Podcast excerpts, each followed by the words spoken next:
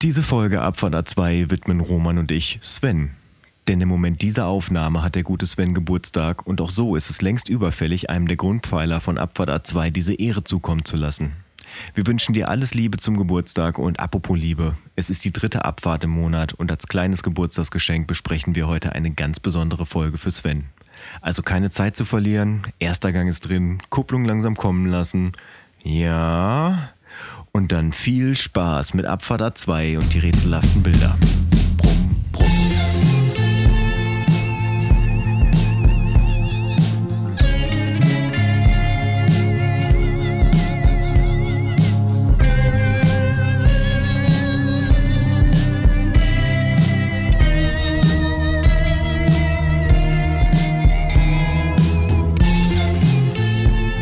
Innerer Monolog im Auto.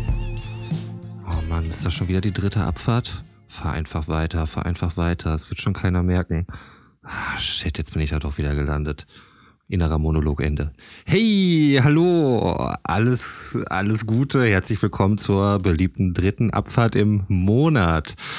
Roman hier am Mikrofon, aber wie immer nicht alleine, sondern begleitet von seinen beiden sympathischen, gut aussehenden drei Fragezeichen-Experten Sven und Götz. Guten Tag, ihr beiden. Wie geht es euch? Ja, gut. Ich möchte übrigens direkt mal anstimmen hier. Happy Birthday to you. Happy Birthday to you. Happy Birthday, lieber Sven. Happy, Birthday, to you. Nachträglich. Nachträglich wohlgemerkt. ja. Dankeschön, Geist. Vielen Dank. ist ja Bombe. Ja. Äh, Bombe-Einleitung, direkt ein schöner, Song zum Einstieg. Beste. Könnte meine Lieblingsfolge werden. Äh, beste. Ja, jetzt haben wir die Erwartung ganz schön hochgelegt. Von jetzt Ja, an jetzt. Ähm, kannst du nur noch enttäuscht werden. Auf jeden Fall, Sven hatte gestern Geburtstag und äh, deswegen hat Roman ihm jetzt die, die Freude gemacht, dass, äh, dass wir heute extra für ihn eine Drei-Fragezeichen-Folge besprechen. Oh, da freue ich mich aber. Ja, äh, genau. Ist nicht so, dass das ohnehin auf dem Plan stand. Nein, das war mein Nee, expliziter Wunsch, ähm, jetzt mal Ja. Sven zuliebe die drei Fragezeichen-Folge zu machen. Ja, Roman hat auch seine Lieblingsfolge rausgekramt, äh, die er uns heute vorstellen möchte. Ähm, die drei Fragezeichen und die rätselhaften Bilder. Das würde bedeuten, ich sehe ihn heute mehr als einmal lachen. Ähm, und vielleicht äh, gibt's dann, dann auch einen, einen abgefahrenen Benchmark, so als Geburtstagsgeschenk. Das wäre ja mal abgefahren. Ich möchte die Spannung hochhalten und Ja. äh, das Ja. aufs Ende hin verlegen. Ähm, Keine Spoiler. Ja.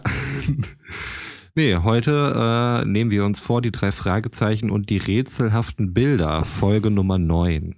Ähm, ihr habt es ja eben schon gesagt, meine absolute Lieblingsfolge, also was ich da mit meiner Kindheit verbinde. Ähm, wie ich damals wirklich ganz alleine im Schnee lag auf dem Weg zur Schule und nur diese Folge hatte und keine Freunde. Nein, ich hatte natürlich überhaupt nichts damit am Hut. Ich habe sie heute zum allerersten Mal gehört und ähm, von daher, wie sind eure Erfahrungen damit?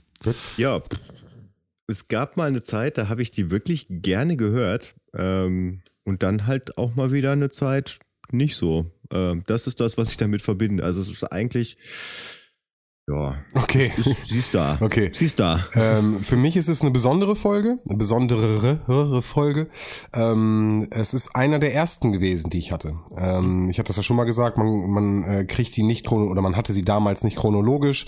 Ähm, man hat die nicht äh, erst die erste und dann die zweite, sondern ich habe die auch irgendwie kreuz und quer bekommen.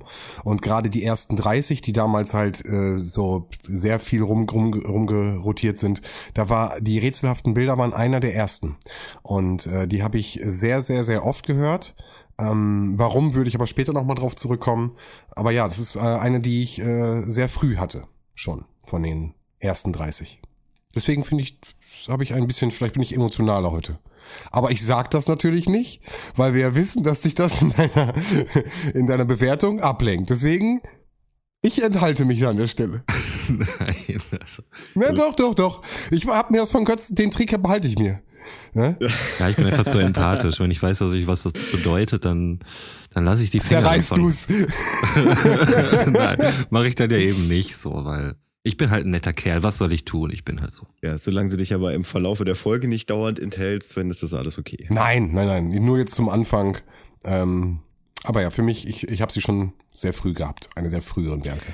Ja, ich habe den Klappentext vor mir liegen. Wollen wir mal damit beginnen? Do it. Lies ihn ab. Du hast ja das Buch gelesen heute, ne? Ich habe das Buch gelesen. Ja, da komme ich aber später noch zu, Okay. wie, wie immer. Die drei Fragezeichen und die rätselhaften Bilder. Allzu viel ist es ja nicht, was der alte Maler Joshua Cameron hinterlassen hat. Und obendrein blieb er die Miete schuldig. Aber ein merkwürdiger Kauz muss er gewesen sein. Zeigen doch die 20 nummerierten Ölbilder aus seinem Nachlass alle dasselbe Motiv, nämlich sein Wohnhaus. Dies und die Tatsache, dass sich nicht nur eine Gräfin und ihr Verwalter, sondern auch mehrere Unbekannte und ein Kunsthändler auffällig für die Bilder interessieren, bringt die drei Fragezeichen auf den Plan. Sind die Gemälde vielleicht doch nicht ganz so wertlos?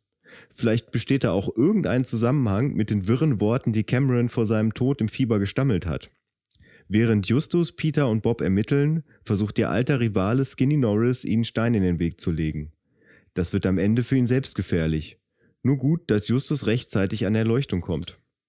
Endlich wieder Skinny Norris. Geil. Wobei ich jetzt tatsächlich das Gefühl habe, äh, dass das der Klappentext vom Buch ist und dass der hm. beim, beim Hörspiel anders sein könnte. Nee, ich habe ihn mitgelesen. Äh, ich lese so, okay. gerade auf CD mit.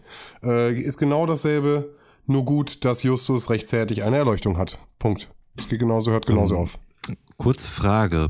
Ähm, wissen wir da schon länger, dass Skinny Norris der Todfeind ist, wie es in der Folge heißt, der drei Fragezeichen? Ich habe das Gefühl, ich habe den ja, jetzt zum ersten Mal kennengelernt. Und vor allen Dingen in der Dramatik, also dass es der Todfeind ist. Also, also, also ich als drei Fragezeichen-Experte kenne Skinny Norris natürlich schon etwas länger. Natürlich. Ähm, nee, bisher ist er tatsächlich noch nicht aufgetaucht. Mhm. Ähm, äh, in der 2004er Fassung des Superpapageis taucht er schon auf. Ähm, quasi in der ersten Folge, was im Buch ja auch der Fall ist. Aber in den Hörspielen ist es jetzt das erste Mal, dass Skinny Norris uns begegnet. Okay. Ja. Dann freut es mich, dass ich äh, anscheinend nicht immer komplett abwesend war, sondern ähm, dass das nicht nur einfach nur mit meiner geistigen Umnachtung zu tun hat, sondern dass wir den vorher tatsächlich nicht kennengelernt hatten. Ich meine, es hätte absolut sein können, dass er der letzten äh, vier Folgen schon der zentrale Charakter irgendwie war und ich wieder der vergessen habe. Ja, also ich habe es nee. äh, ich habe eben auch schon wieder gemerkt, so ich habe mir meine Aufzeichnung angeguckt von heute Morgen und äh, mir ist irgendwie dann auch schon wieder auf, Mann, Mann, Mann, das ist ja irgendwie alles wieder ganz schön wirr. Ähm, aber gleich mehr dazu. Apropos wirr, ähm, das ist etwas, was ich, was ich sehr komisch fand, dass, ähm, also wir haben ja schon kennengelernt, dass an Sprechern immer gespart wurde, dass man halt da nicht zu viel Personal einstellen muss.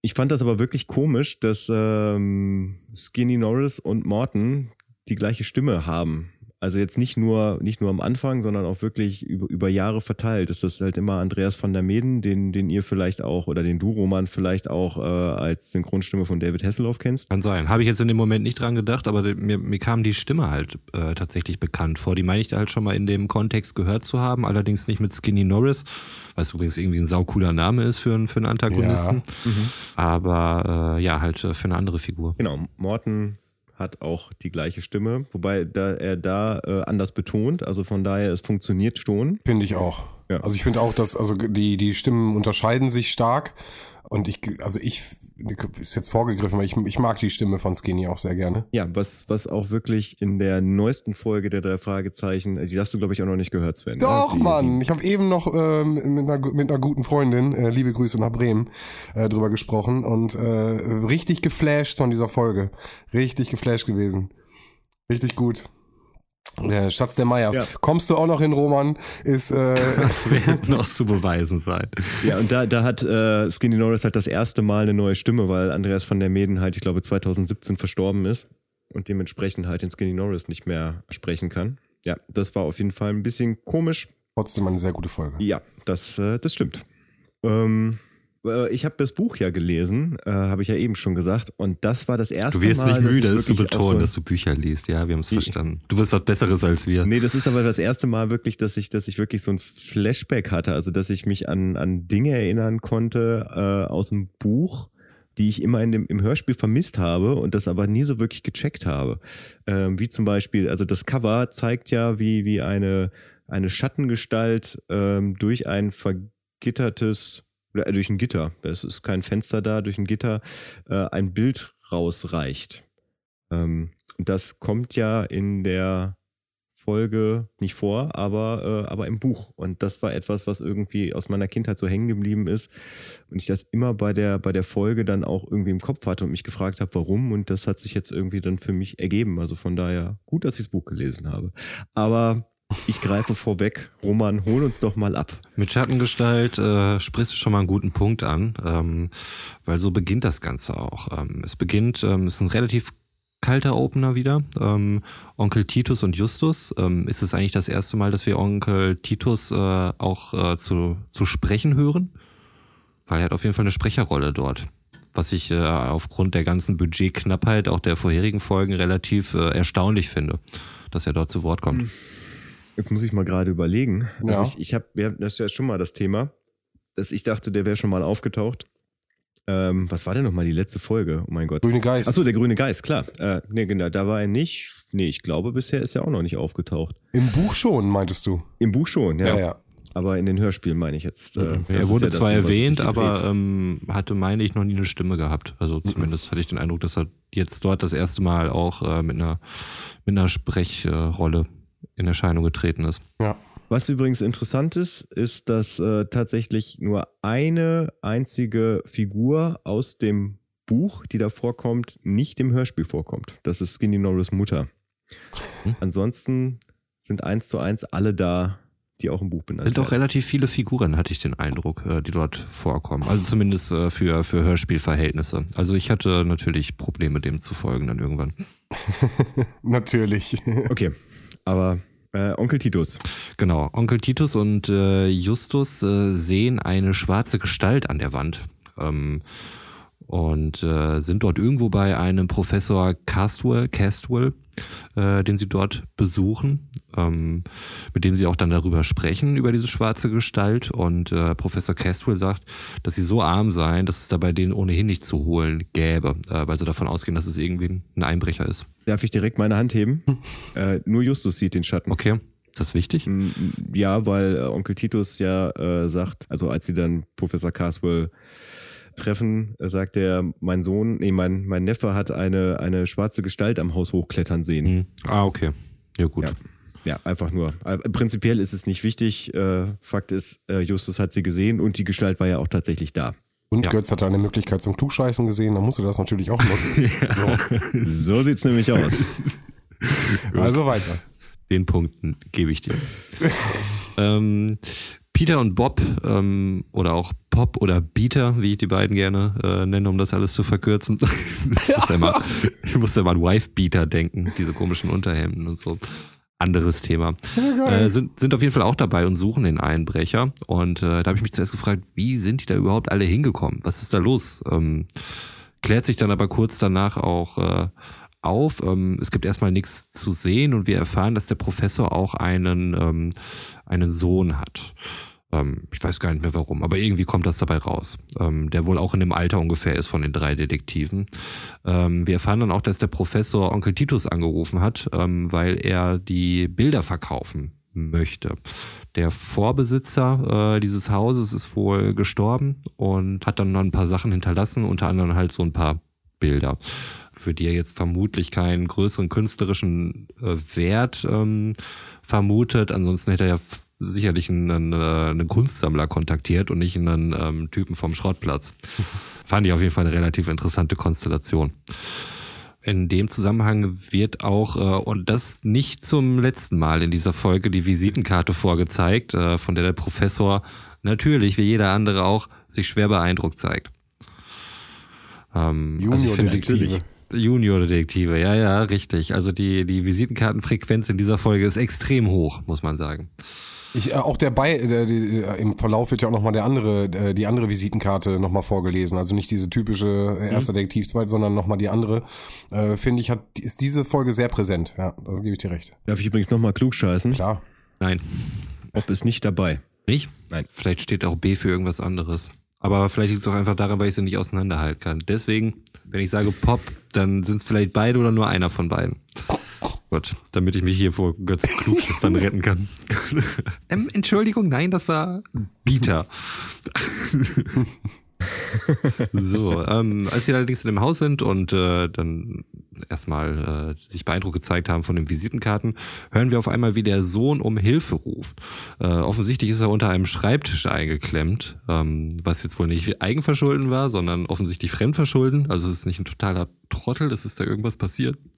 Und die Jungs gehen dann nach draußen und ähm, gucken halt, ob da jemand ist. Und ähm, die äh, sehen dort auch jemanden, können ihn nicht genau erkennen, verfolgen ihn und ähm, sehen dann, wie dieser jemand in eine Schlucht stürzt. Ich habe mir dahinter in Klammern Wii U, Wii U notiert und ich weiß nicht mehr in welchem Zusammenhang. Ich glaube, es war einfach nur irgendein Sound, der da kam, der mich daran erinnert hat. Bringt die Geschichte aber, glaube ich, nicht weiter voran. Was ich da übrigens interessant finde, ist, dass die einfach ein Haus geklaut haben im, äh, im Hörspiel. Also. Ausgeklaut? Ja, und zwar diese, diese ganze Szenerie mit dem umgestürzten Schreibtisch mhm. und, und, und Hal, der dann, äh, der dann unter dem Schreibtisch eingeklemmt ist, das findet nämlich gar nicht im Haus vom Professor Karlsruhe statt, sondern äh, die hören einen, einen Schrei über, den, über das Gelände und dann äh, gehen, laufen die aus dem Haus raus und laufen äh, zu dem Haus von Joshua Cameron rüber wo halt äh, Hal dann unter, unter dem Schreibtisch eingeklemmt ist. Und äh, wir kommen später nochmal in eine Szene, äh, wo, sie, wo sie in Joshua Camerons Haus eingeschlossen werden.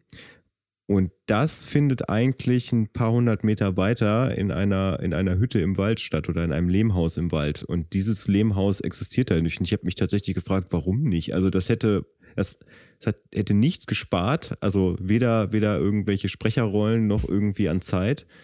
Aber so haben sie es halt so geregelt, dass sie dann äh, quasi im Haus äh, die Treppe hochlaufen und da Hell finden und dann später äh, in Joshua Camerons Haus das Ganze nochmal, äh, da alles nochmal durchsuchen. Aber ja, okay. fahre fort. Ähm, das ist mir nur aufgefallen. Also der Verdächtige ist äh, offensichtlich nicht in eine Schlucht äh, gestürzt. Sie haben das vermutet, ähm, aber sie sehen noch, wie ein Auto wegfährt ähm, also in dem der Verdächtige offensichtlich flüchtet. Äh, doch, er ist, in die, er ist in die Schlucht gestürzt. Und warum fährt er dann mit dem Auto weg? Oder ist er erst in die Schlucht gestürzt und dann mit dem Auto weggefahren? Genau, und dann hinkt er. Und da sagen sie auch, genau. dass er, dass er nicht schnell, also dass er halt nur am Hinken ist und dass es sehr auffällig ist.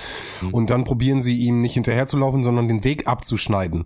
Denn sie wissen, dass es da eine Hauptstraße ist und dass diese Hauptstraße, ich stelle mir so ein bisschen V-förmig vor, um dass äh, sie sozusagen ihm versuchen, an einem Feldweg äh, den, die, den Weg abzuschneiden.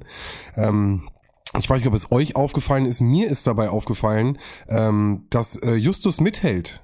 Also sie laufen zusammen, äh, mhm. wobei ja Peter immer der der der schnelle ist und der sportliche. Äh, an der Stelle laufen sie äh, alle drei zusammen. Fand ich sehr interessant, weil ja Justus immer so als als sehr dicker äh, und äh, unsportlich dargestellt wird. Mhm. Äh, an der Stelle hat er den Sprint auf jeden Fall mit durchgezogen. Ja, wobei das äh, im, im Buch anders ist.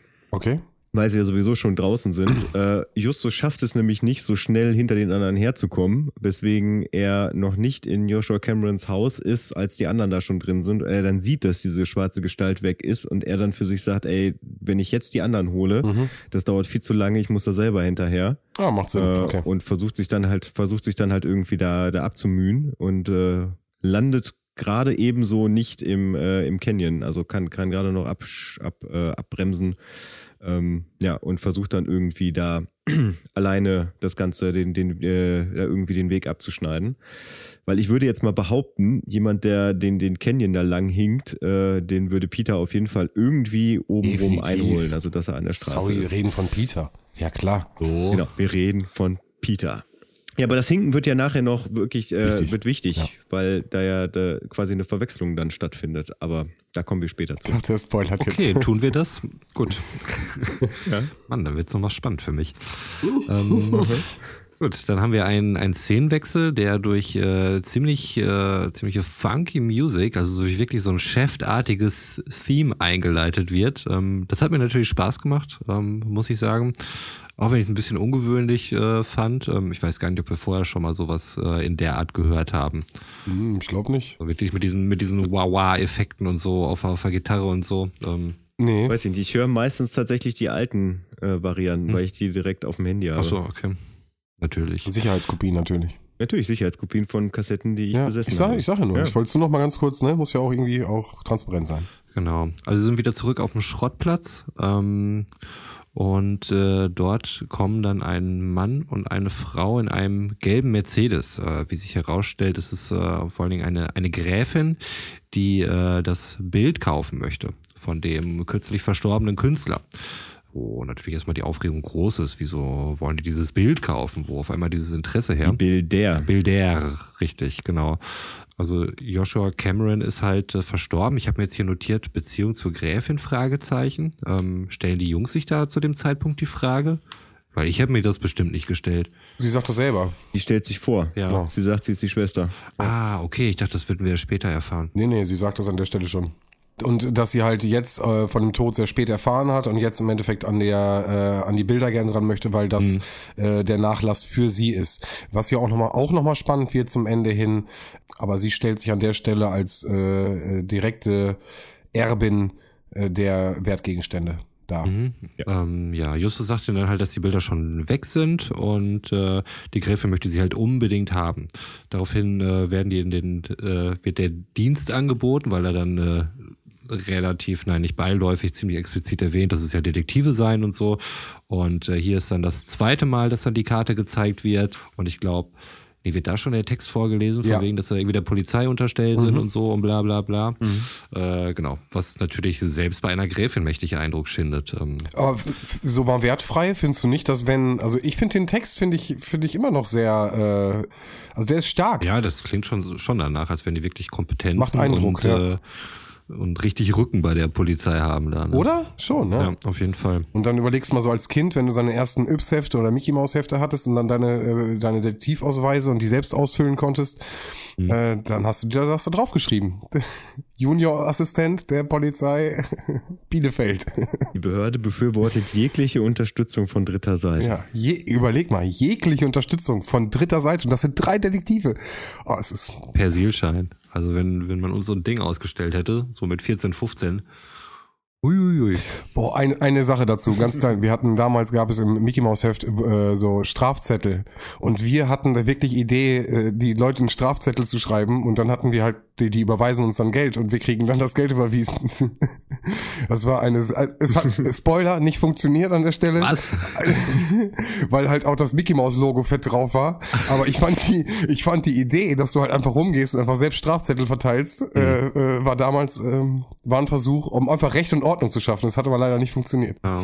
Ich wurde da nicht ernst genommen. Wenn ich da Unterstützung äh, von dritter Seite gehabt hätte, dann vielleicht. Wäre das ganz anders gelaufen. Wäre ganz andere, wäre Re- Zucht und Ordnung in seiner Stadt gewesen. Vielleicht war das so die, die analoge Art davon, wie, wie heutzutage äh, irgendwelche Fake-Telekom-Telefonrechnungen und sowas dann irgendwie verschickt werden oder so, ne? Und die Leute dann hoffen, dass da überwiesen wird. Nur halt, äh, das ist bei euch sehr viel unschuldiger und, und ehrlicher war. Es war ein Mickey Maus sagen. Heft, ne? Das war jetzt Ja. nicht irgendwie.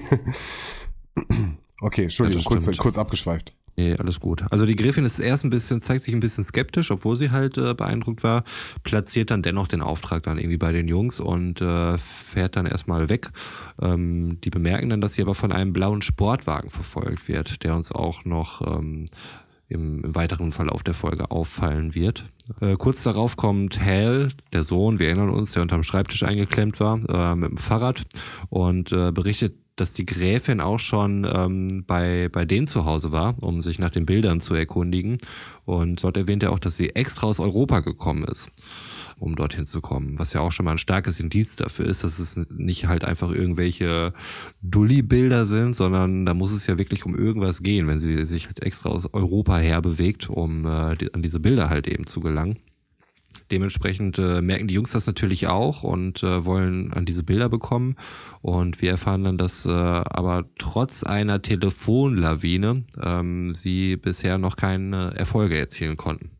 Also ich glaube auch das erste Mal, dass die, dass die Telefonlawine ins Leere läuft, oder? Ja, na, aber im, es ist im Hörspiel so, also wenn das so ist, weil im Buch funktioniert sie tatsächlich, aber sie haben einen taktischen Fehler begangen und zwar haben sie bei der Telefonlawine ihre Telefonnummer nicht hinterlegt, weswegen dann am nächsten Tag Tausende von Kindern auf den Schrottplatz kommen und äh, Dinge aus dem Nachlass von Joshua Cameron da mitbringen. Hey, wie sind die da alle drangekommen? Weil bei der Telefonlawine wurde halt beschrieben, was sie halt suchen aus dem Nachlass, weil, weil die für die Gräfin halt alles besorgen wollten, was, was, äh, was mittlerweile schon verkauft wurde. Und da sind halt ganz viele, die einfach irgendwas mitbringen, was so aussieht wie. Und dann wird das Ganze halt ausgesiebt. Ähm, sie versuchen da irgendwie Zucht und Ordnung reinzukriegen. Und ja, so nach zwei Stunden sind dann alle wieder weg. Und sie haben das meiste Zeug zusammengekriegt, außer eine Venus-Statue, wo die neue Besitzerin das nicht verkaufen möchte. Äh, ich glaube, sie kriegen die Information, wer die Besitzerin ist, aber sie will halt nicht verkaufen und halt die 20 Bilder fehlen auch. Nee, so das ist das im Buch. War tatsächlich im Hörspiel nichts von zu hören. Ja, wären auch zu viele Sprecher gewesen. Also ganz ehrlich, Ja. so eine Kindergruppe von, ähm, die du da darstellen musst, ist natürlich auch ein bisschen eher schwieriger vielleicht. Stimmt. Obwohl, äh, vermutlich wärst du da relativ günstig drangekommen. Ähm, ich habe ja hier das Interview mal mit äh, Nils Buckelberg und Oliver Rohrbeck ähm, empfohlen und äh, da hat Oliver Rohrbeck ja auch erzählt, dass es äh, so ziemlich gang und gäbe war, wenn da irgend so ein Kindersprecher war, dass man einfach gefragt hat, ob er noch irgendwelche Geschwister hat oder so. Und dann haben die halt auch einfach irgendwelche Rollen übernommen. Ähm, das fand ich irgendwie ganz, ganz äh, spannend und interessant, wie, wie, wie Kinder halt damals so dazu gekommen sind. Thema bleiben, drei Fragezeichen zu bleiben. Äh, Andreas Fröhlich, seine Schwester, seine Jüngere, taucht ab. Äh, ich glaube, Singende Schlange äh, äh, taucht sie auch regelmäßig im so äh, Ensemble auf. Also es, äh, Ja. also ne, so entstehen das einfach auch. Ja, ähm, auch bei, bei den fünf Freunden, die ja, ich glaube, nach den drei Fragezeichen kamen. Ich kann das nie auseinanderhalten, aber das spricht halt auch äh, Ute Rohrbeck äh, N. Was bei vielen äh, Europa-Hörspielen noch ist, dass die, äh, die Harloff-Brüder, Fabian und Marek, äh, da, da auch viel sprechen. Ähm, ja, genau. Also das ist viel, also meistens sind die Eltern äh, dann irgendwelche Schauspieler oder selbst auch Sprecher gewesen und so äh, kam das dann zustande. Richtiges Family-Business. Ja, diese kurze Sprecher Wege sind. halt, ne? Ja. Ka- hat- Braucht ein Kind, hast ein Kind und äh, Aber im, äh, in der ähm, Schwarzen Katze zum Beispiel, da haben die das ja tatsächlich gemacht. Ne? Also, dass, dass sie diesen, diesen Kinderauflauf Hm. da genommen haben. Ja, meine mit Billy stimmt. Motor. Ja. stimmt, mit der Katze. Ja. Ja. ja. Naja, aber in dem Fall haben sie es halt, haben sie es einmal außen vor gelassen. Was ja auch okay ist. Wir haben schon so viele Sprecher. Ähm, ich glaube, wie gesagt, die, die Hörspiele damals hatten ja auch nur ein gewisses Budget. Und du hattest es ja eben auch gesagt. Und ich habe es eben auch gerade nochmal nachgeguckt. Also wir haben, glaube ich, echt eine ganze Batterie an Sprechern. Und äh, man muss dem ja auch folgen können, ne? Das wird wird ja sonst wirklich viel. Das wird wirklich viel. Und wie wir gesehen haben, habe ich jetzt schon Probleme. Und ich bin hier gerade erst bei Seite 1 meiner Aufzeichnung. Von?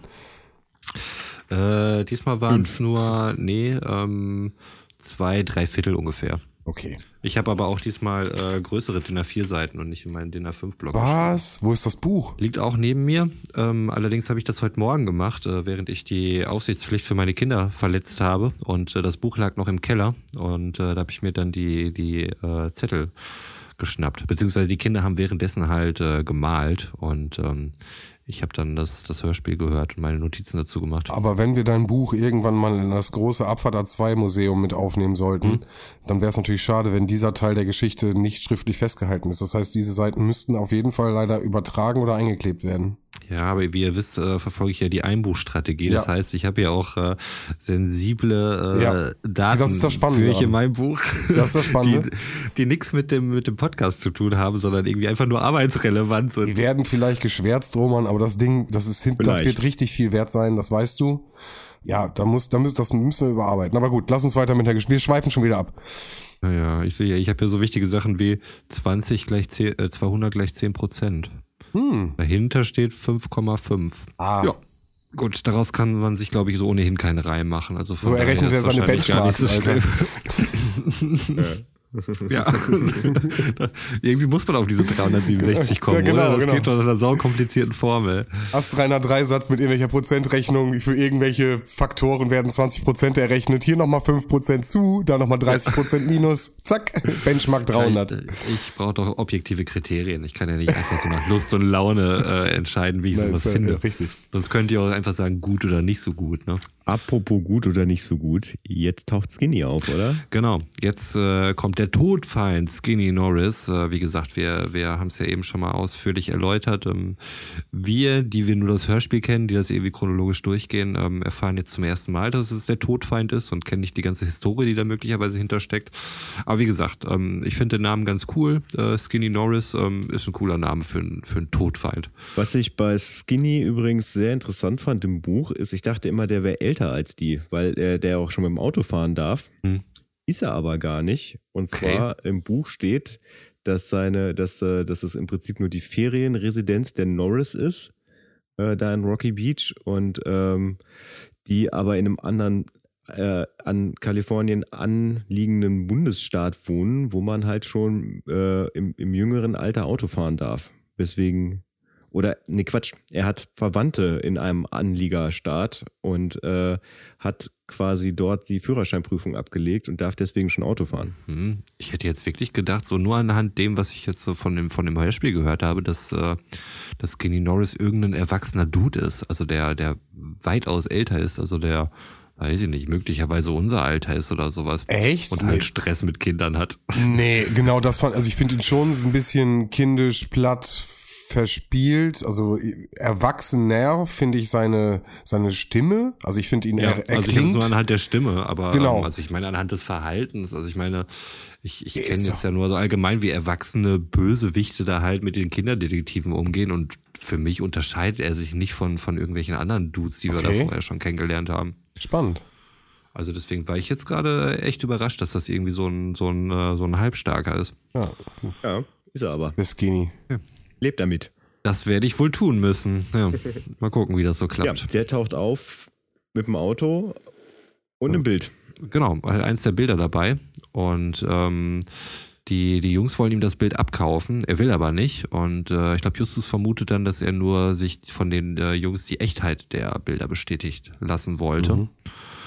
Und ähm, gar nicht ernsthaft vorhatte, dieses Bild zu verkaufen. Äh, was, wie sich später herausstellt, auch äh, eine richtige Einschätzung war.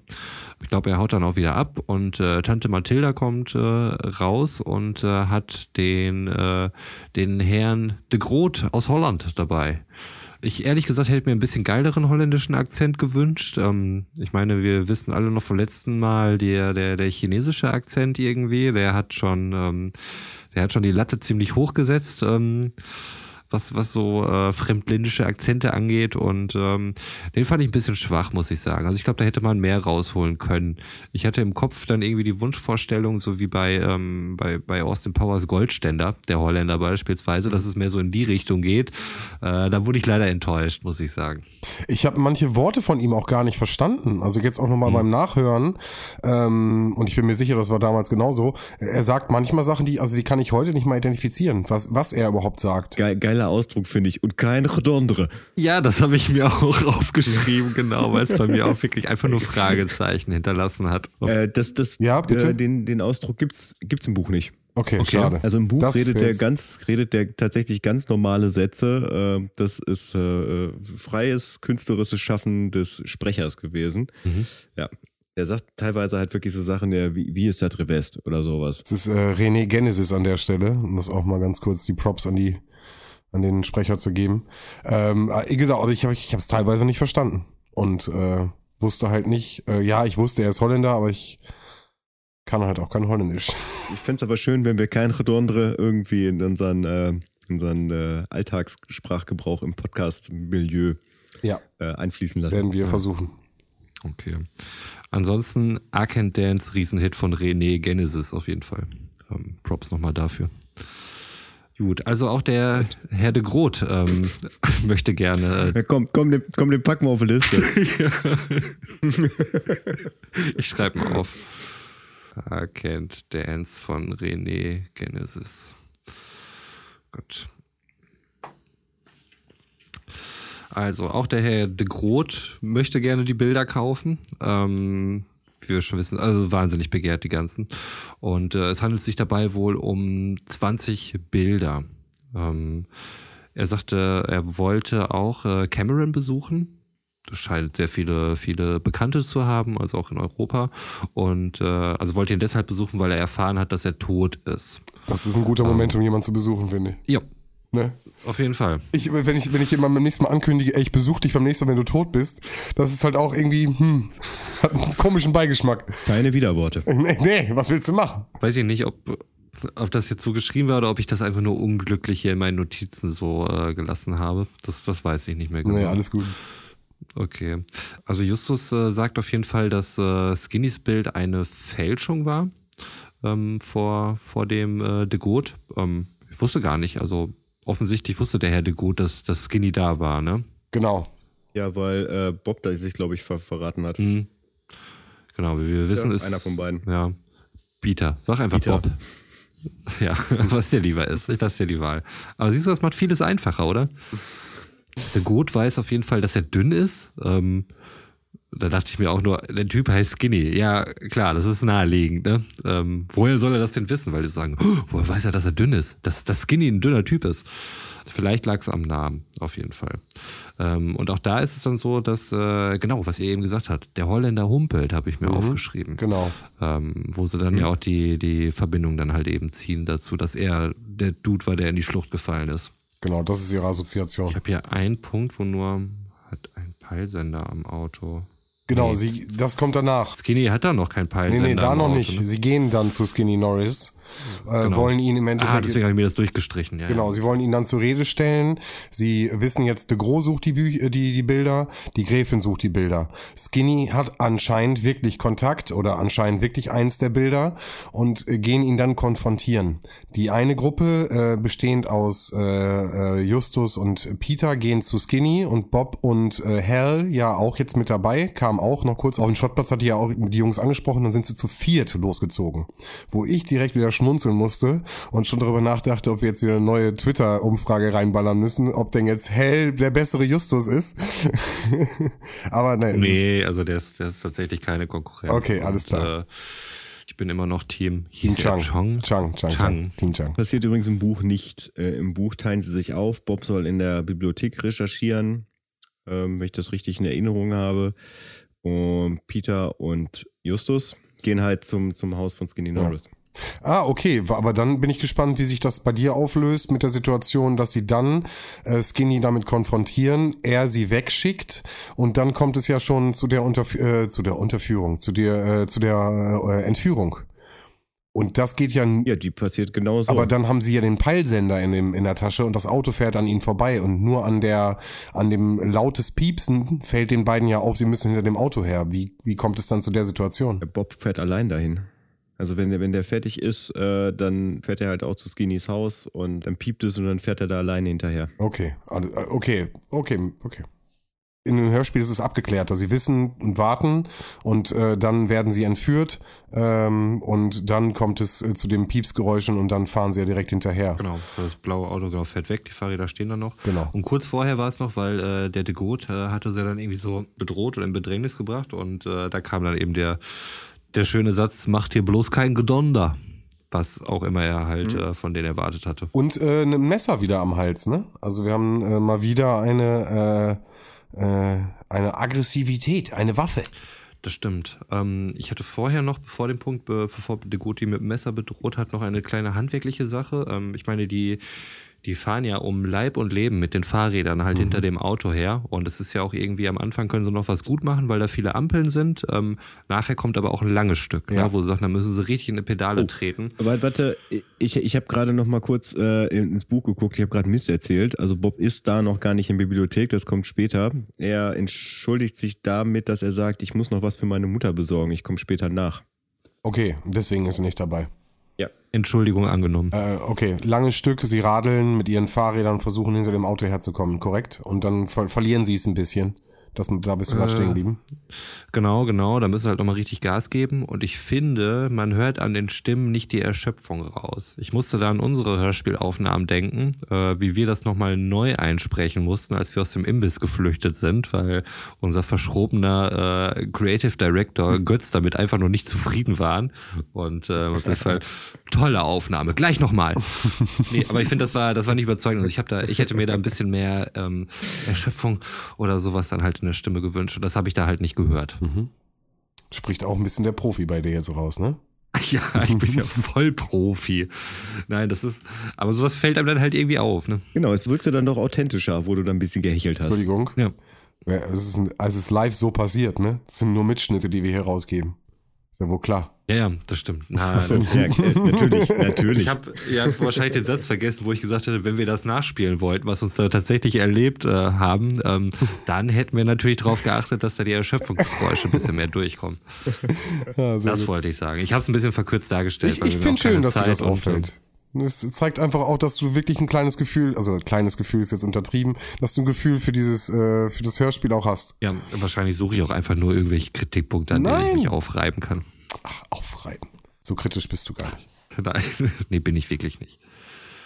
Ähm, so, okay, wo waren wir denn genau? Messer an Hals. Auto fährt weg, Sender Ja. geht los, sie fahren hinterher. Genau, Lüge wird aufgedeckt. Ähm, Joshua soll eine Botschaft der Gräfin hinterlassen haben. Ähm, das erfahren wir dann, als die Jungs ein Messer an Hals haben.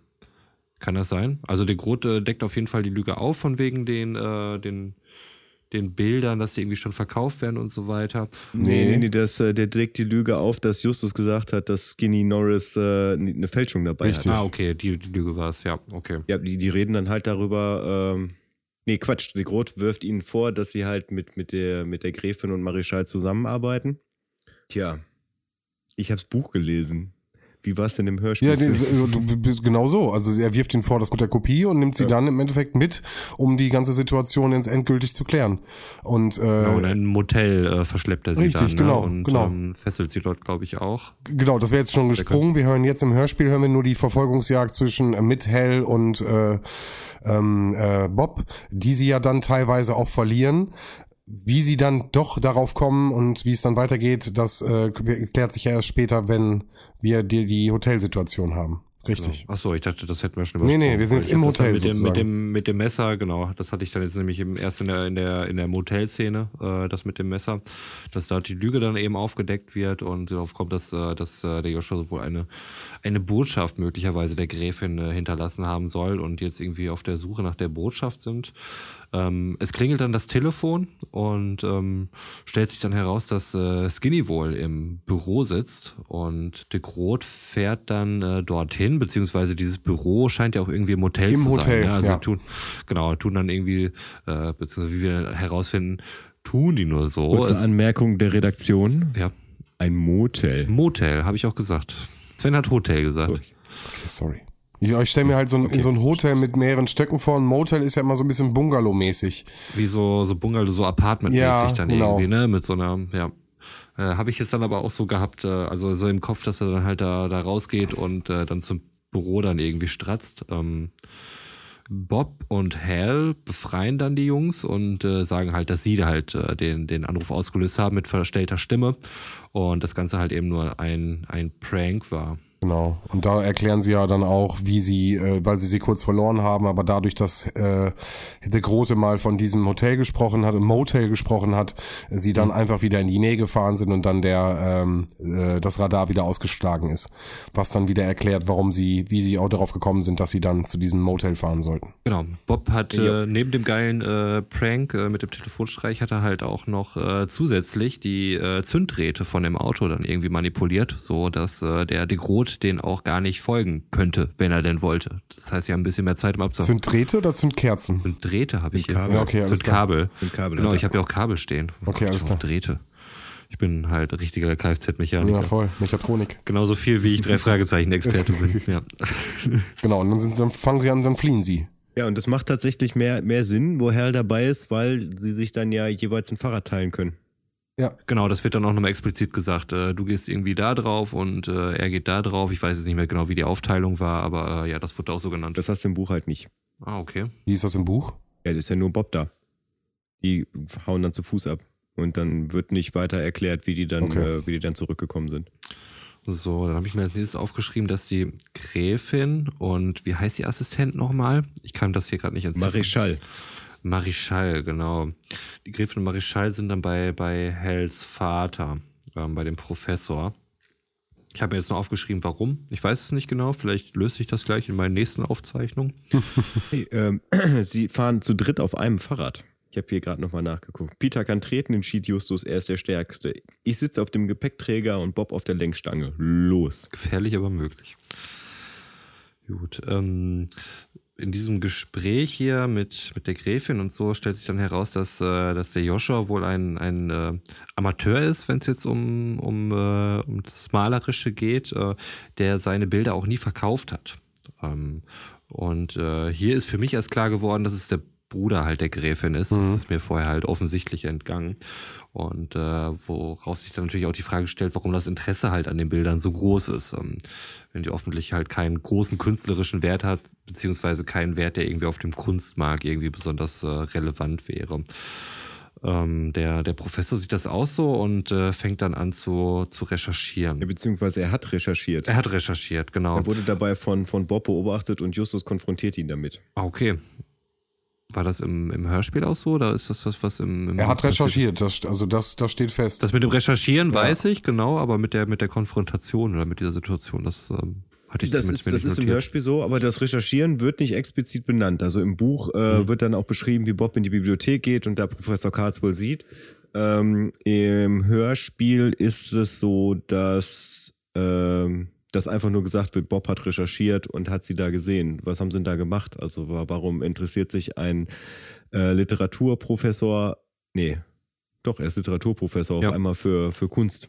Ja, äh, und dann kommt Professor Carswell da so ein bisschen ins Straucheln und äh, erklärt dann, dass er, dass er halt gucken wollte, äh, weil es ihn interessiert hat, warum auf einmal alle so großes Interesse an Joshua Cameron haben. Und auch, dass er viele seiner Bilder, wie gesagt, übermalt hat. Ich glaube, das ist eine der wichtigen äh, Informationen an der Stelle. Mhm. Das Übermalen Okay. der Bilder, der Leinwände. Das habe ich mir nämlich nicht notiert, aber ist richtig, das wird äh, später nochmal wichtig. Ähm, wir überlegen halt nochmal, was, was äh, der, der Josh überhaupt gesagt hat, als er, als er starb. Und äh, es waren wohl ziemlich wirre Worte, die er von sich gegeben hat. Also Jetzt hast du da die Seite griffbereit vielleicht sogar? Äh, noch nicht, aber da ist sie.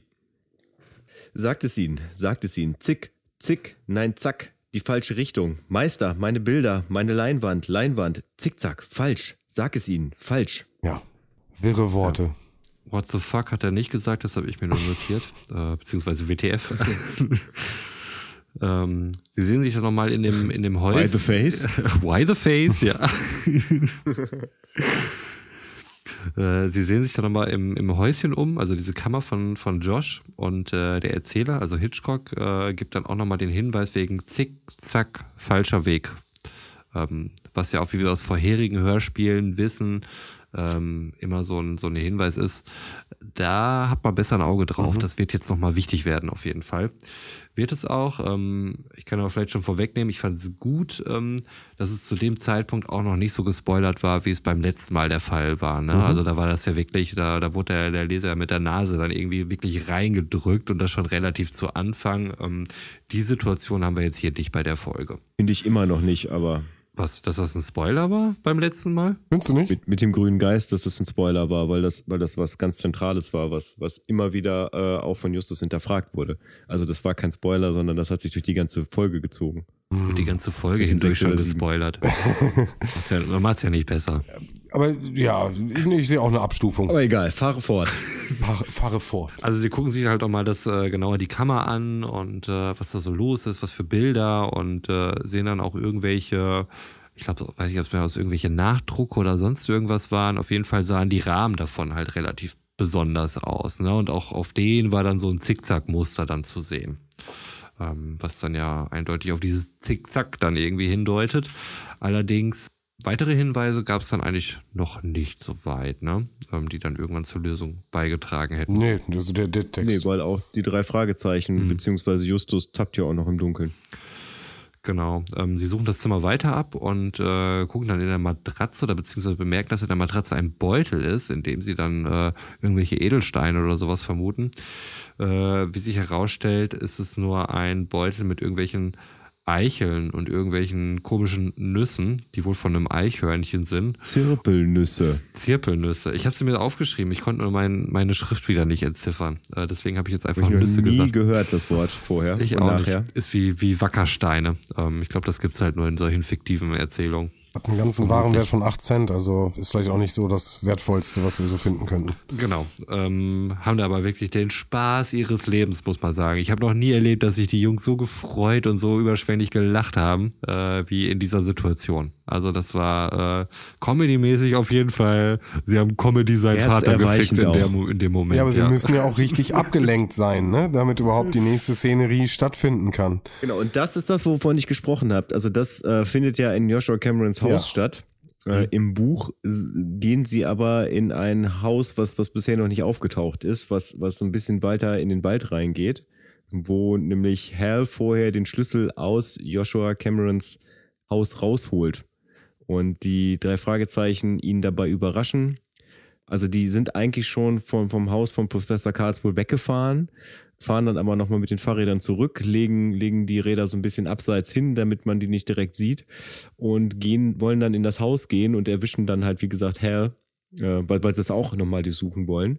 Dabei, wie er da halt irgendwie so einen Schlüssel rausfingert. Ausfingert ist gut. Ja, Hal, Hal erzählt ihnen dann, was er quasi vorhat, äh, wo er hingehen will und dass es da noch ein anderes Haus gibt. Und dann gehen sie gemeinsam zu diesem Haus, was äh, Joshua Cameron als Lager benutzt hat für seine Bilder. Mhm, Ja, okay. aber im Prinzip, äh, eigentlich ist es, also deswegen, ich verstehe nicht, warum die das nicht in das Hörspiel mit reingenommen haben, weil eigentlich, äh, was danach passiert, ist alles gleich. Es ist einfach nur ein bisschen räumlich entzerrter und erklärt halt, warum die das bisher noch nicht alles finden konnten. Okay. Spannend. Ähm, genau, und dann passiert es nämlich, dass, äh, dass man ein Klickgeräusch hört. Genau, und die Tür wurde von außen zugesperrt und äh, sie kommen dort nicht mehr raus. Ähm, ich weiß gar nicht, ob es da keine Fenster gab oder die Fenster verriegelt waren. Ähm, Vergittert. Vergittert, genau. Das war dann der Grund, dass sie da nicht mehr rauskam. Irgendwer erinnerte sich daran, dass, dass, dass Cameron irgendwas davon sagte, dass es äh, einen unterirdischen Gang gäbe. Und ähm, sie finden dann auch äh, nach relativ kurzer Zeit ein schwarzes äh, Loch irgendwie unter dem Bohlen, in das dann Bob erstmal reingeht. Also es ist wahnsinnig dunkel, man kann die Hand vor Augen nicht sehen in diesem schwarzen Loch. Auch da möchte ich bitte das Sounddesign mal anprangern, weil wenn, wenn du mal ganz genau hörst, so Bob springt einfach in dieses Loch rein. So, er, sagt, ja gut, ich mach's und dann hörst du einfach nur so ein, so ein Absprunggeräusch und dann, dann so ein Aufkommen, wo ich mich dann so gefragt habe, also wer macht das denn? Also du würdest dich ja normalerweise so ganz vorsichtig in das Loch ablassen und vielleicht dich da sogar noch am Rand festhalten und dann gucken, ob du vielleicht sogar schon mit den Füßen den Boden berührst. Wenn du halt keine Taschenlampe dabei hast und das Loch nicht siehst äh, oder den Boden nicht siehst. Ja, das würde ich da auch nochmal kritisieren wollen. Das Sounddesign. Okay. Sind aber auch super kritisch Ja, ja. drauf, ne? Ja. Also auch ihr. Ähm, genau. Nachdem sie dann gemerkt haben und Bob da drinne war, so, okay, ist alles gar nicht so schlimm. Äh, Bob hat einen Gang gefühlt und ähm, nachdem er irgendwie irgendwo in eine Sackgasse gestoßen hat, aber gemerkt, dass er in eine andere Richtung weitergehen kann, finden sie einen Ausgang und äh, landen dann letztlich in der Schlucht, die wir schon vom, vom Anfang kannten, wo der de Groot halt äh, sich seine Verletzung am Bein dann irgendwie zugezogen hat. Vermeintlich. Vermeintlich, genau. Wenn, Grot fällt nämlich jetzt auf einmal vom Himmel. Ja, also ich habe nur, äh, de Groot ist in die Schlucht gestürzt. Korrekt. Er schreit sowas wie, ah! Ja, ziemlich genau so, ja. stimmt, Ja. genau. Dabei hauen sie dann ab und lassen de Groot dann auch äh, verletzt einfach zurück dort liegen. Vermeintlich verletzt. Ähm, Auch brutal an der Stelle, ne? ja, ich meine, ich kann es einerseits verstehen. Ich meine, der, der wollte sie verfolgen, der hat sie vorher mit dem Messer bedroht und so. Da würde ich jetzt auch nicht erstmal nochmal hinterhergehen und fragen, hey. Und entführt. Und entführt und nochmal nachfragen, hey, alles gut, sollen wir irgendwen rufen, brauchst du ein bisschen Eis zum Kühlen? Ähm, kann ich nachvollziehen. Ist, ist vielleicht nicht der beste Move äh, von den drei Fragezeichen, hätte ich mir vielleicht ein bisschen höhere äh, ethische Integrität erwartet und dass sie auch in, in solchen Zeiten dann sagen, nein, Verletzten müssen wir helfen, ist halt nicht so. Nehme ich ihnen aber nicht übel. Im Buch äh, laufen sie dann vor de Groot weg und laufen Professor Carswell in die Arme und sagen dann, dass de Groot da hinten äh, äh, in die Schlucht gestürzt ist und äh, dass er sie verfolgt. Und äh, als sie dann wieder zurückgehen, ist er da einfach nicht mehr. Ist weg. Also von daher, er ist jetzt nicht verletzt liegen geblieben. Ja, und der Professor, weil die halt schon länger weg waren, hat sich halt Sorgen gemacht und hat angefangen, nach denen zu suchen. Ja, aber ansonsten ist die Szenerie gleich. Okay. Danach erfahren wir, dass äh, der Todfeind äh, Skinny der Assistent von Maxwell James ist, einem berühmten Künstler. Übrigens wieder ein Rothaariger. Also im, im Hörspiel Ah. nicht, aber im Buch wird das, wird das dargestellt, dass er rothaarig ist, explizit. Mhm, okay. Ja, sie vermuten auf jeden Fall, dass, äh, dass dieser ganze möglicherweise Raub von den Bildern und so weiter was damit zu tun hat und fahren dann halt eben zu dem Maxwell äh, James, um mehr zu erfahren. Und äh, auf dem Weg dorthin, beziehungsweise sie, sie schleichen sich mehr oder weniger aufs Grundstück, da ist wohl irgendwas offen und sie kommen da halt irgendwie rein und äh, dann begegnen sie einem Leoparden auf dem Grundstück. Ähm, was natürlich erstmal extrem spooky ist. So, man trifft ja nicht alle Tage auf einen Leoparden, wenn man irgendwie durch den Vorgarten latscht. Ähm, der allerdings nichts tun kann, weil äh, es stellt sich dann heraus, er ist in einem Glaskäfig und deswegen für die Jungs nicht gefährlich.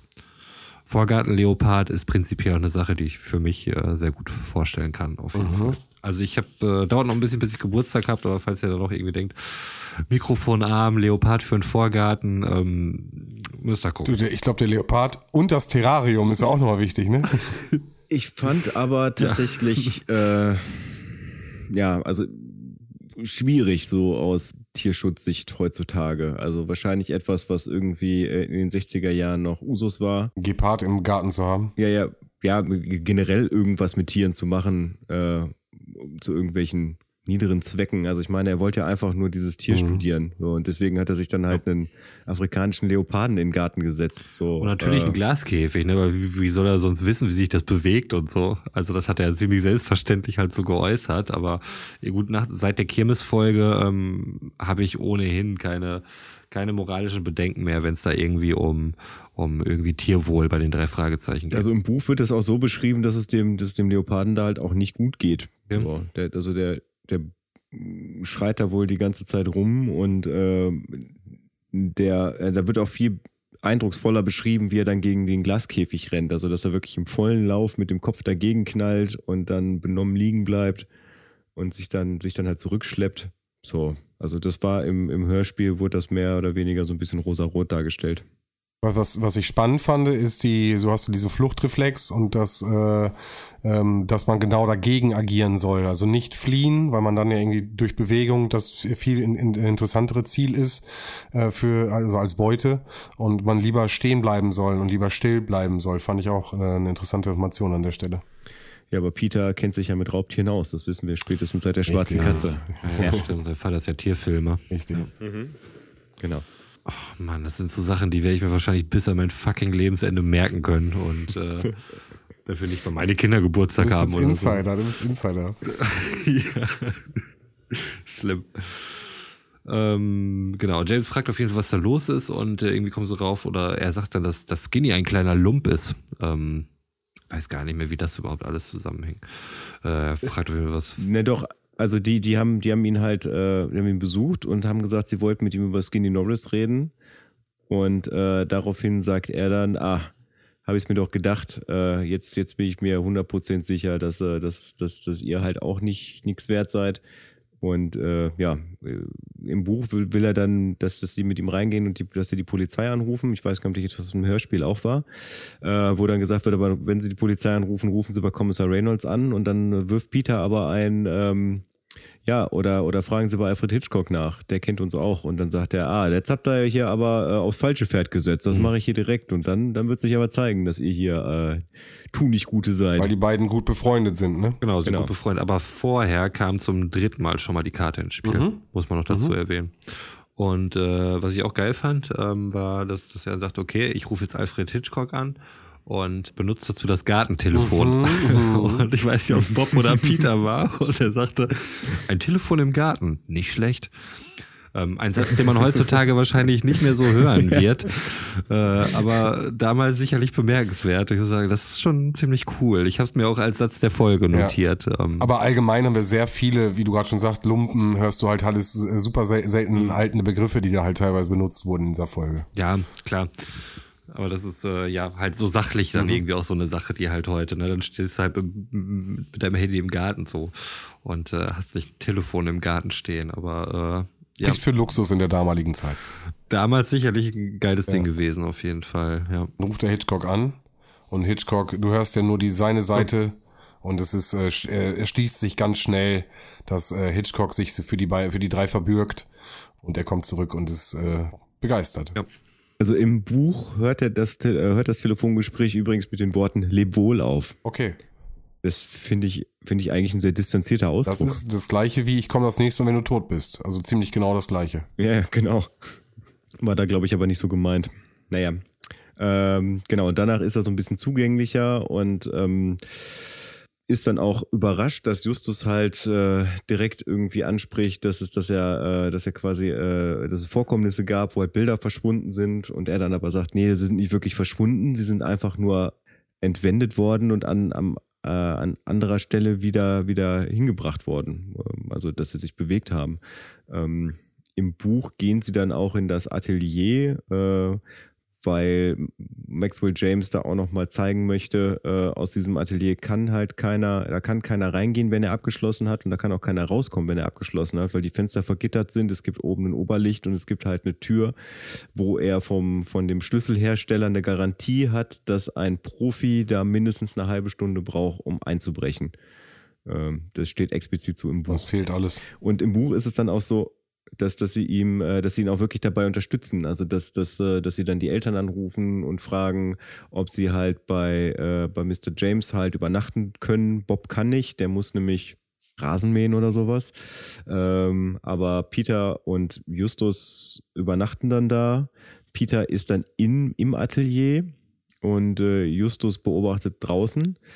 Und Peter versteckt sich in einem Schrank, in dem auch Farben und, und äh, Lösungsmittel und sowas drin sind. Und die Dämpfe äh, benebeln ihn so sehr, dass er dann irgendwann einfach einschläft äh, und dann irgendwann äh, ja äh, so leicht benebelt wieder aufwacht und dann aber so eine so eine Gestalt sieht, die die Bilder halt nach draußen trägt, also beziehungsweise durchs Fenster nach außen reicht, was man ja auf dem auf dem Cover Mm. von der CD, der der Kassette oder dem Buch halt sieht. Ähm, aber da er halt noch benebelt ist, kann er das alles nicht so richtig wahrnehmen und es sieht so aus, als ob die, als ob die äh, Person schweben würde und äh, er schreit dann, weswegen dann Mr. James und Justus ins Atelier kommen, aber da ist keiner mehr außer Peter. Aber sie stellen fest, dass der Ventilator, der auch oben in, in, in die Wand eingelassen war, ähm, dass der auf einmal raushängt und dass anscheinend jemand durch das kleine Ventilatorenloch reingeklettert ist. Aber äh, augenscheinlich ist jetzt gerade keiner mehr in dem, in dem Raum. Und Peter sitzt auf einer Bank, über die ein Tuch gelegt ist. Und das Tuch ist an einer Seite so ein bisschen zur Seite gezogen. Und Justus sieht, ah, das ist gar keine Bank, das ist eine Truhe. Und sagt, Peter, du sitzt auf unserem Eindringling drauf. Hm. Äh, und dann kommt Skinny Norris nämlich aus der Truhe raus. Ach, krass. Und dann will Mr. James die Polizei rufen und will äh, Skinny dann auch der Polizei übergeben, wo er dann sagt, wo er dann keine Angst davor hat, dass er dann verhaftet wird und dass er polizeilich ähm, da dann irgendwie aktenkundig wird, sondern die größte Angst ist, dass sein Vater ihn verprügelt. Okay. Fand ich dann auch nochmal, ließ, ließ tief blicken. Und dann hört man aber von draußen eine Stimme, die sagt, dass, dass, dass er bewaffnet ist und dass er den Jungen freilassen soll, sonst würde er schießen, glaube ich. Und dann lassen sie halt Skinny frei. Und dann hauen sie alle ab und äh, ja, dann ist, glaube ich, ein Cut. Und am nächsten Tag fahren sie dann gemeinsam zu Skinny Norris nach Hause. Also, oder?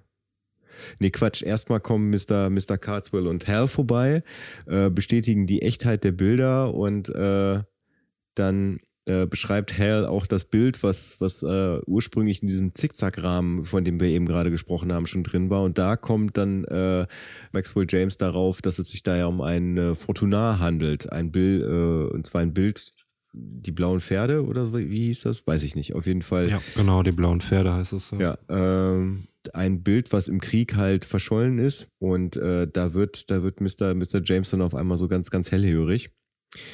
Ja, aber man beschließt dann, äh, dass man im Prinzip nichts machen kann, außer äh, die ganze Gesellschaft aufzulösen. Die 20 Bilder dürfen natürlich äh, Professor Carswell und Hal mitnehmen und die Kinder übernachten dann bei Mr. James und am nächsten Tag fahren sie dann nämlich zu Skinny Norris nach Hause, um ihn zur Rede zu stellen.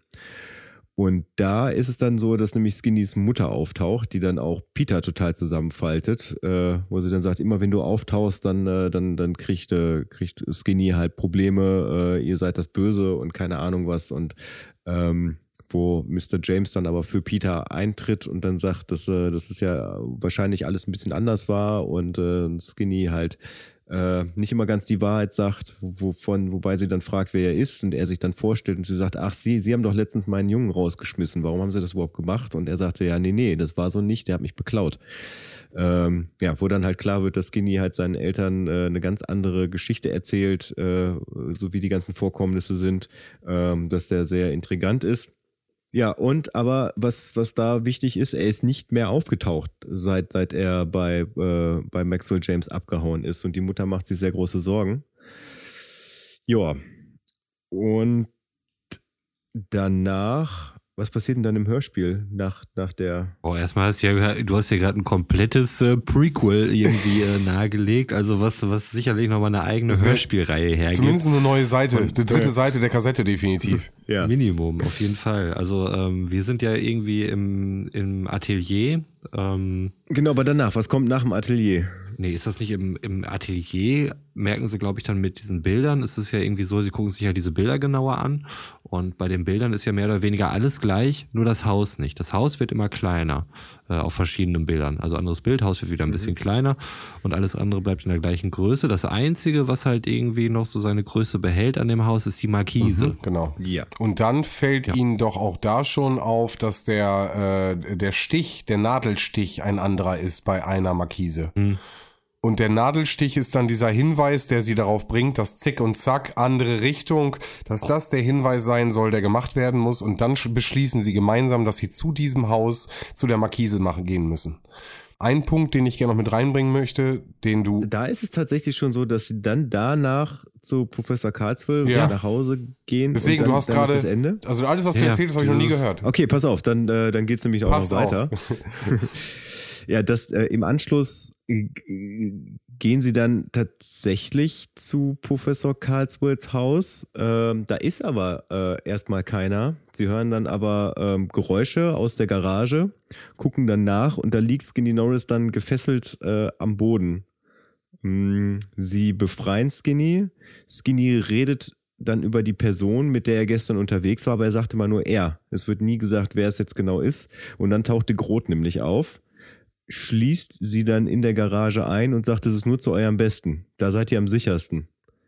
Ähm, und haut dann ab. Und dann taucht auf einmal Marischal auf. Ähm, sie rufen Mr. Marischal und sagen, hier, äh, wir wurden hier eingesperrt, äh, können Sie uns befreien? Und weil, weil nämlich de Groot hat ja das, das, das Schloss von der Garage wieder zuschnappen lassen und Hal hat den Schlüssel dafür. Und Hal möchte dann den, den Schlüssel unter der Tür durchschieben. Aber weil Justus mitkriegt, wie viel Angst Skinny gerade in diesem Moment hat, rempelt er nämlich Hal weg, der Schlüssel fällt auf den Boden und alle suchen den Schlüssel. Und das führt dann dazu, dass, äh, dass äh, äh, Mr. Marischal halt äh, die Tür nicht aufmachen kann, weil die Groth ihn dabei unterbricht. Ja, und dann kommt Professor Karlswell nämlich an und äh, hört dann auch das Rufen von denen und befreit sie aus der Garage und dann sagt Justus, äh, nee, der Schlüssel ist gar nicht weg, ich habe meinen Fuß drauf gehabt, weil nämlich äh, Mr. Marischal wahrscheinlich äh, der Kompagnon von Skinny war und der uns dann wahrscheinlich alle gefesselt hätte oder äh, noch Schlimmeres getan hätte und deswegen war er der Meinung, dass de Groot recht hatte, sie sind sicherer in der Garage. Ja, was vorher auch nochmal eine Information war, die im Hörspiel fehlt, ist, dass alle 20 Bilder in einem verschiedenen Malstil gemalt wurden. Das Haus war zwar immer das gleiche, aber es wurde jedes Mal ein anderer Stil verwendet, weswegen äh, Maxwell James auch sagt, im Gegensatz zum Hörspiel, dass äh, äh, Joshua Cameron ein sehr talentierter Maler war, aber kein Stil zu erkennen ist und der deswegen wahrscheinlich auch kein, kein berühmter Künstler oder kein wirklicher Künstler sei. Und da wird man nämlich schon ein bisschen mit der Nase drauf gestoßen, dass er, äh, dass er ja äh, vielleicht ein Fälscher ist und deswegen sehr gut Sachen kopieren kann. Das fehlt ja komplett, ne? also für den Hörer so, um das Ganze herzuleiten. Ja, dann kommt halt auch dieses Markisending, ähm, wobei da dann, dann äh, schon raus ist, dass äh, Marischal halt der Bösewicht ist. Äh, man geht aber davon aus, dass der Grotha auch äh, immer noch der Bösewicht ist. Äh, es sind dann jetzt anwesend halt die Gräfin, äh, die dann noch dazu stößt mit ihrem Mercedes ähm, Professor Carswell, Hal und halt dieser Fragezeichen und Skinny Norris, der auch dabei genau, ist. Genau, weil das Gefühl, vielleicht einmal ganz kurz, das Gefühl hatte ich nämlich, auf einmal waren alle da. Also ich, die fahren irgendwie dahin, wollen das abchecken und auf einmal sind alle da. Und das Gefühl hatte ich im Hörspiel, da wirst du ein bisschen ja. überrumpelt. Äh, mal wieder äh, vom Buch eine, eine absolut schöne Erklärung, wird man viel besser mitgenommen, auch wenn es ein bisschen wuselig scheint. Äh, das liegt nicht an deiner Erklärung, äh, ja, es wirkt einfach sehr wuselig, glaube ich viele Personen. Ja, finde ich, finde ich auch. Also das, ähm, also bei der Auflösung an sich, ähm, da, da passiert halt auf einmal sehr viel ja. auf einmal, wo ich den Eindruck habe, dass man da vorher doch ein bisschen mit alleine gelassen worden ist und da plötzlich irgendwelche Erklärungen auftauchen, ähm, für die es vorher keinerlei Anzeichen ja. gab eigentlich. Das, da stimme ich dir zu. Genau, Justus hat aber im Prinzip alles äh, also diese ganze Zickzack und sowas Nummer, äh, also diesen, diesen ganzen Wust, den Cameron da rausgehauen hat, äh, das hat er mittlerweile entschlüsselt. Mit dem Flicken und ja. Genau, dass äh, äh, Meister meine Bilder falsch, so dass er halt ein Fälscher ist. Mhm. So, äh, boah, ich krieg das jetzt alles gar nicht mehr zusammen, was, was in dem Buch da, also was, was er da alles so irgendwie für sich erraten hat.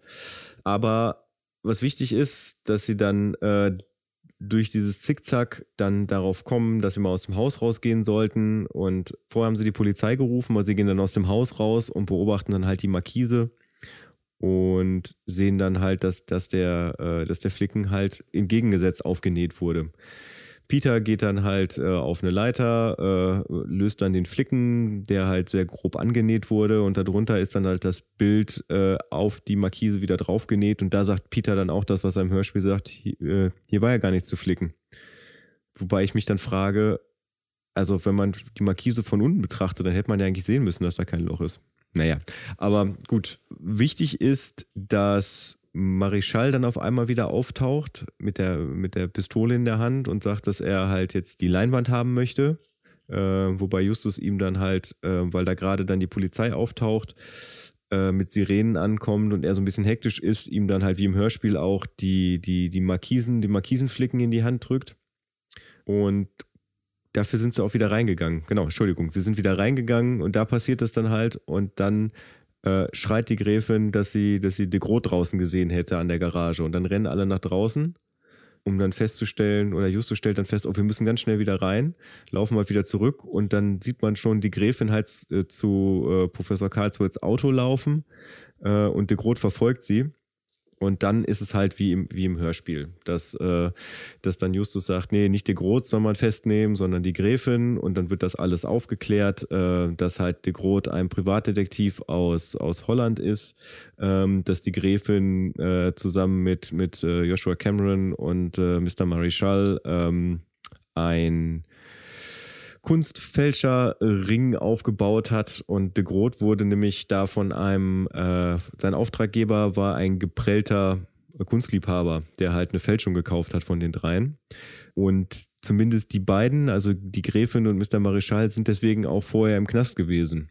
Ähm, Joshua Cameron konnte in die USA fliehen und ähm, das ist nämlich der eigentliche Grund, warum die erst so spät von, von seinem Tod erfahren haben. Und zwar waren die nämlich noch im Gefängnis, als er gestorben ist. Und Mr. Marischal wurde früher entlassen als die Gräfin, weswegen er schon vorher in den USA war und dort als Schatten ähm, am Haus aufgetaucht ist, was, was ja so der Beginn ist. Äh, und die Gräfin kam dann halt nach. Und äh, das ist dann ja auch, wo ich eben gerade sagte, dass äh, Mr. de Groot vermeintlich in die Schlucht gefallen ist, weil er tatsächlich nur einmal reingefallen ist. Und zwar, als die drei Fragezeichen dabei waren. Das erste Mal war nämlich Mr. Marischal, was im Buch nämlich auch nochmal äh, erklärt wird, dass äh, er nämlich zu Skinny wohl gesagt hat, als äh, Skinny auch fast in die Schlucht gefallen wäre, äh, Vorsicht, hier, fall da nicht rein, äh, das passiert jedem nur einmal. Und Deswegen, genau, deswegen kam Justus dann darauf, dass Skinny nicht von, von Mr. de Groot, sondern von Mr. Marischal redet. Es ist, ja, es ist ein bisschen verworren am Ende und es ist im Buch äh, ein bisschen, bisschen weit, weiter gestrickt, als es im Hörspiel war, aber im Endeffekt kommt das Gleiche bei raus. Es ist jetzt nicht so, dass es irgendwie das Ende ändert. Aber ohne die Garagensituation, finde ich, ist es nicht so ersichtlich. Äh, die Garagensituation, die du beschrieben hast, gerade mit, mit dem Schlüssel und mit den, äh, mit dem, mit der Körpersprache von Skinny Norris bezüglich Marischal, äh, die bringt nochmal einen ganz anderen, äh, eine ganz andere Würze mit rein. Deswegen habe ich den Klappentext auch nicht verstanden, weil nämlich im Klappentext ja auch steht, äh, das wird am Ende für ihn selbst gefährlich, weil im Hörspiel wird es für Skinny Norris nicht gefährlich. Hm. Ja, Genau, aber dann finden sie auf jeden Fall noch das Bild und das Bild wird ja auch beschrieben. Und äh, an der Stelle würde ich gerne noch, was du im Vorgespräch hast, sagt, äh, gesagt hast, noch einmal mit reinbringen. Denn wenn man bei Google äh, Fortunard eingibt, F-O-R-T-U-N-A-R-D, äh, dann findet man das Bild. Und äh, was dem so ein bisschen nachgefunden ist. Und das finde ich eine finde ich eine süße Information an der Stelle, äh, dass man sich das mal vorstellen kann. Weil ja. äh, wir hatten auch schon drüber gesprochen, äh, man hat es sich dann doch irgendwie anders vorgestellt. Wobei hier auch blaue Pferde mhm. abgebildet sind und äh, im Hörspiel wird, wird ja von lila äh, Pferden gesprochen. Nee, der, der, der Berg ist lila. Der, der Berg, Berg, ist lila. lila. die Pferde sind blau. Ja, das Bild heißt ja auch die blauen, blauen Pferde. Okay. Ja, ich, wie gesagt, ich fand's, ich hab's mir trotzdem anders vorgestellt. Äh, fand ich aber trotzdem eine witzige Information an der Stelle. Joa. Ähm, am Ende, wie, wie am Ende jedes Buches, äh, sind die natürlich dann noch bei Alfred Hitchcock und besprechen den Fall halt mit ihm. Mr. Hitchcock ist da etwas grumpy, aber. Ja gut, aber wir haben jetzt, wir haben jetzt einen, einen Part komplett rausgelassen, ne? Dass äh, äh, diesen, diese Tauschaktion, wie sie äh, den Flicken geben anstatt die Leinwand äh, an de Grohe und äh, wie die, wie die äh, Schwester. Nee, ja, Marischal. Marischal, Entschuldigung, und er dann, er dann abhaut. Das hatte Götz aber erwähnt, also das war. Ja. Okay, also es war jetzt, dann war es einfach zu viel gerade. Ja, Ja. das ist äh, das tatsächlich auch eine Kritik ein bisschen äh, daran, an dem, äh, wo ich vielleicht schon so mich ein bisschen Richtung Fazit bewege. Gerne. Ja, also ich sag mal so allgemein, ich habe mir aufgeschrieben, Fazit, was ist meine Wertung? Ich weiß, alle, alle Podcast Deutschland da draußen giert jetzt gerade danach, was ist Romans Wertung zu dieser Folge? Warte mal, die steht schon fest, ne? Die steht schon fest, ja. Die, die, steht, die, steht, da, die steht da vor Hast du dir. schon wieder eine Tondatei aufgenommen? Nein, nein, nein, diesmal habe ich keine Tondatei aufgenommen. Ich würde das jetzt einfach mal live machen. Was schätzt du, Sven? Ich denke, das ist eine Standardwertung minus 10. Ich würde sogar noch tiefer gehen. Also ich würde sagen eine 355. Hm. Roman, klär uns auf. Wow, was ist los mit euch? Ja, wir, die, wir glauben, du bist kritisch. Also erstmal habe ich gesagt, äh, erste Notiz dazu zu meinem Fazit ist, yo, kein Plan. Standard, Fragezeichen, Ausrufezeichen. Also die Folge ist in meinen Augen nichts besonders Schlimmes. Ähm, sie hat sich jetzt nicht durch irgendwelchen ähm, besonders obskuren Rassismus, durch äh, besondere Justus-Action irgendwie negativ hervorgetan. Allerdings jetzt auch nicht positiv, ähm, wie ich eben schon sagte. Naja, also ich meine, der holländische Akzent, also vielleicht, vielleicht Ich ist es so, dass fand man. den, ich fand den nicht überzogen genug. Ich, ich habe tatsächlich, tatsächlich war ich ein bisschen enttäuscht, weil er, weil er mir zu zurückhaltend war. Äh, Gerade in Bezug darauf, was wir von letzter Folge gewohnt waren, wo ich gehört hatte, er ist so, oh, der Grote ist ein Holländer. Nein, aber nee. Denada. Ähm, war leider nix. Ähm, fand ich, fand ich relativ äh, verhältnismäßig das Ganze. Ähm, sehr zurückgenommen. Ähm, also für mich ist es eine ganz, es ist eine totale 367er. Okay. War sowas von 367er. Also sie ist äh, weder Aber, besonders. warte, warte, warte, warte, warte. Also du möchtest das auf eine, auf eine äh, Ebene setzen mit der Superpapagei? Mhm. Das ist eine Skala, Götz. Es ist seine Skala, okay. Okay. Ja, gut. Alles klar. Ist, ist, Also wenn ich jetzt irgendwie sagte, oh mein Gott, stimmt, der super Papagei, ich muss alles nochmal neu ordnen und neu raten. das ganze Regal wird einmal komplett um, umsortiert, ey. Nein, es ist für mich einfach nur eine Drei-Fragezeichen-Folge gewesen. Wie gesagt, ähm, es, es hatte nicht mal einen extrem hohen Unterhaltungswert, muss ich sagen. Klar, Skinny Norris ist ein geiler Name. Da brauchen wir gar nicht diskutieren, denke ich. Ähm, da stehen wir alle auf der gleichen Seite. ähm, aber nee, ähm, nichts besonders Schlechtes, nichts besonders Gutes. Die Auflösung am Ende, wie gesagt, da kam mir ein bisschen viel Ja. zusammen. Ähm, ich glaube, das äh, hat jetzt nicht nur einfach nur an meiner geringen Aufmerksamkeitsspanne gelegen, sondern möglicherweise war es tatsächlich so, ähm, wie ich an euren Reaktionen jetzt irgendwie auch gesehen habe. Ist ja ist ein klassischer Okay, 367er. perfekt. Ich finde da tatsächlich, mir fehlt da, äh, das habe ich dann beim, beim Lesen gemerkt, ähm, dass mir im Hörspiel da wirklich das Rätsel fehlt.